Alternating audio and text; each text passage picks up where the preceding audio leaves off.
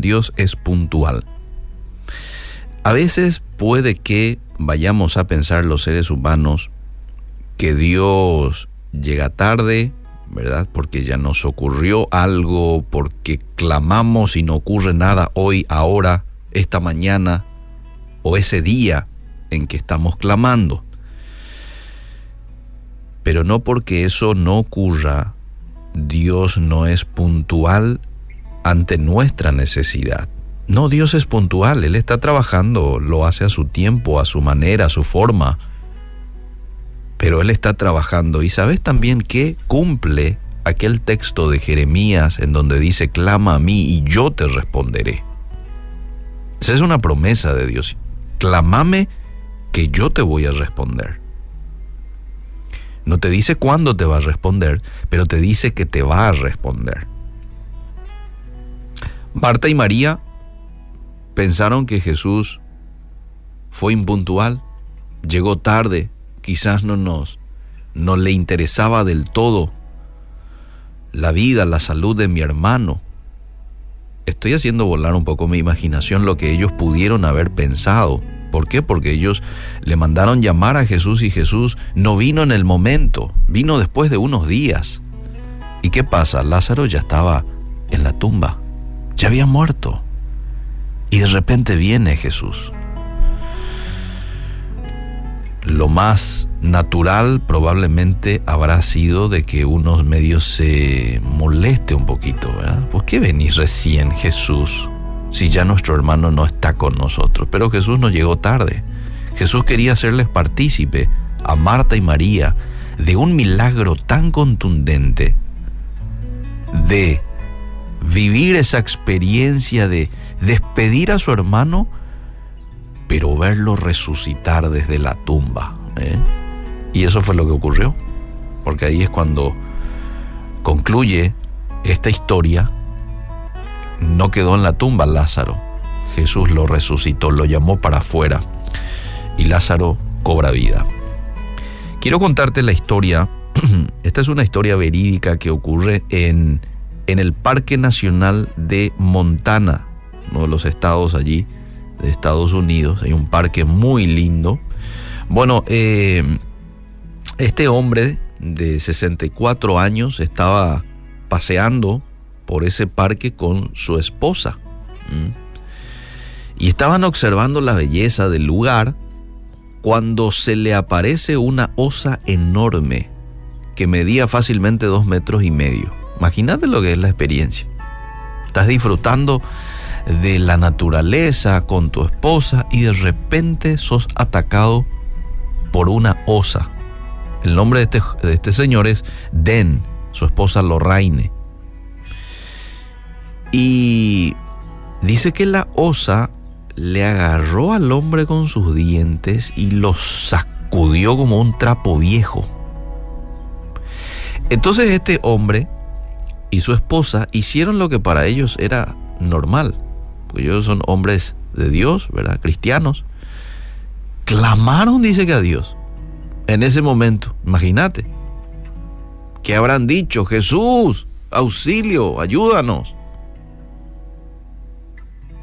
nadie pudo comprobar científicamente qué fue lo que provocó la siguiente acción de la osa. Pero dice que ésta de repente le soltó y se metió en el bosque. Llevaron al hombre al hospital, donde tuvieron que tratarle. Eh, bueno, él estaba bastante dañado corporalmente. Pero lo que no entendieron los guarda eh, bosques del lugar es cómo es que esta osa de repente lo dejó. Eso fue algo que no lo entendieron, porque normalmente dice que eso no ocurre. A lo que este hombre y su esposa eh, no les quedó ninguna duda en la mente de que fue Dios mismo quien intervino para salvarle. Ellos clamaron, Dios los escuchó y Dios actuó. Mateo 9:27 relata una historia con Jesús y dos ciegos que lo seguían por las calles de Jericó. Y dice que estos ciegos le gritaron, Jesús, ten compasión de nosotros, hijo de David.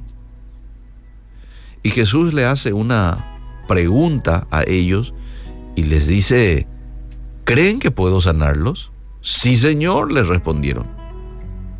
Entonces Jesús dice que les tocó los ojos y les dijo, se hará con ustedes conforme a su fe. Y dice el relato bíblico que recobraron la vista en ese mismo momento. Así como con aquellos ciegos, se hará con nosotros conforme a nuestra fe. Mis queridos amigos, si tenemos una relación fuerte con el Señor, si Él vive en nuestro corazón, si estudiamos con interés su palabra, si hablamos con Él diariamente por medio de la oración, si lo conocemos a Jesús como amigo y sabemos que Él nos conoce a nosotros, del mismo modo podemos pedir de Él lo que necesitamos y saber que si lo que pedimos está dentro de su voluntad, lo vamos a tener. Y si no, bueno, podemos estar seguros de que Él sabe lo que nos conviene. Para el que vive cerca de Dios, no hay ni temor ni desconfianza en clamar a Él cuando nos azotan las adversidades de la vida. Dios es un Padre amante que cuida de sus criaturas. Por eso siente compasión por nosotros cuando clamamos a Él. Esa confianza es nuestra cuando existe una genuina amistad entre Él y nosotros. Ahora, si esa relación no existe, entonces no podemos clamar con fe. A medida que yo le conozco y que mi relación con Dios se consolida, se hace más cercana, más profunda, es cuando yo voy a tener mayor fe. Y esa fe va a mover la mano de nuestro Dios. Hoy Él nos invita a que le entreguemos nuestro corazón a Jesús y quiere ser tu amigo. Quiere ser mi amigo. Quiere ocupar ese lugar central en nuestras vidas, el primer lugar. ¿Por qué no se lo das? Va a ser la decisión más importante, más inteligente que podés tomar en toda tu vida. Darle lugar a tu Creador en tu vida, en tu corazón y vas a ver lo lindo, la hermosa transformación que Él va a hacer, no solamente en tu vida, ¿eh? sino también en la vida de toda tu familia. Dios sabe lo que hace. Él no llega tarde, díselo.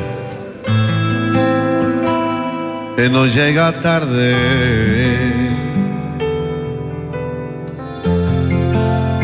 Él no se equivoca, Él está en control.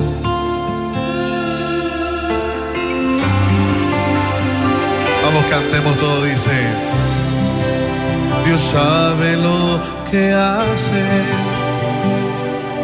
aún,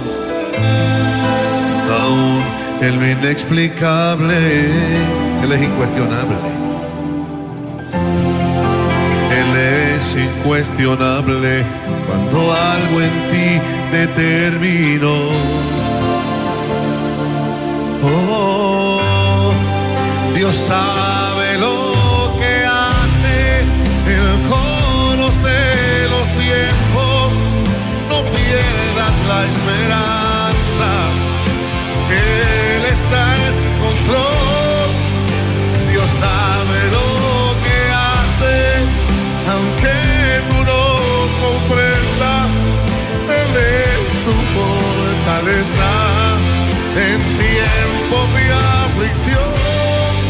Dios sabe.